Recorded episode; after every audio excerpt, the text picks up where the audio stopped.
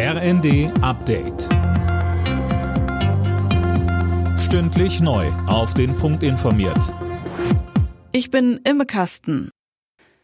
Nach den Leichenfunden in den zurückeroberten Gebieten fordert der ukrainische Präsident Zelensky härtere Sanktionen gegen Russland. Moskau müsse wegen Kriegsverbrechen bestraft werden. Tim Britztrup. Zelensky sagte, der Terrorstaat Russland töte und foltere. Gleichzeitig begrüßte er die Ankündigung, dass sich die Vereinten Nationen die Vorfälle rund um die Stadt Isium genau angucken wollen. Dort waren nach dem Abzug der russischen Truppen hunderte Gräber gefunden worden. Die Leichen sollen teilweise gefesselt gewesen sein. US-Außenminister Blinken und der EU-Außenbeauftragte Borrell sprechen von möglichen Kriegsverbrechen.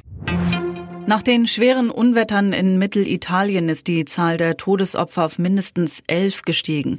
Nach zwei Vermissten werde noch gesucht, teilte die Polizei in der Adriastadt Ancona mit.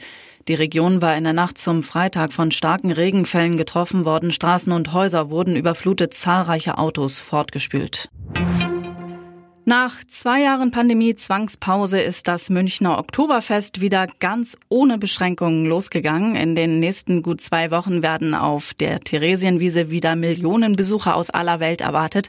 Der Münchner Infektiologe Christoph Spinner blickt gelassen auf die Wiesen. Die Immunkompetenz in der erwachsenen Bevölkerung ist vor allem durch die Impfungen, die ein echter Gamechanger in der Pandemie waren, deutlich gestiegen.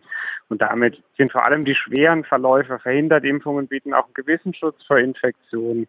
Also glaube ich, können wir einigermaßen gelöst auch aufs Oktoberfest blicken. Der Deutsche Städte- und Gemeindebund fordert eine Energiepreisbremse. Hauptgeschäftsführer Landsberg spricht in der neuen Osnabrücker Zeitung von einer Bazooka gegen Russlands Wirtschaftskrieg. Es gehe jetzt darum, eine Rezession und steigende Arbeitslosigkeit zu verhindern. In der Fußball-Bundesliga hat Dortmund das Revierderby gegen Schalke mit 1 zu 0 gewonnen und ist derzeit Tabellenführer. Der FC Bayern steckt nach dem 0 zu 1 in Augsburg in der Liga weiter in der Krise.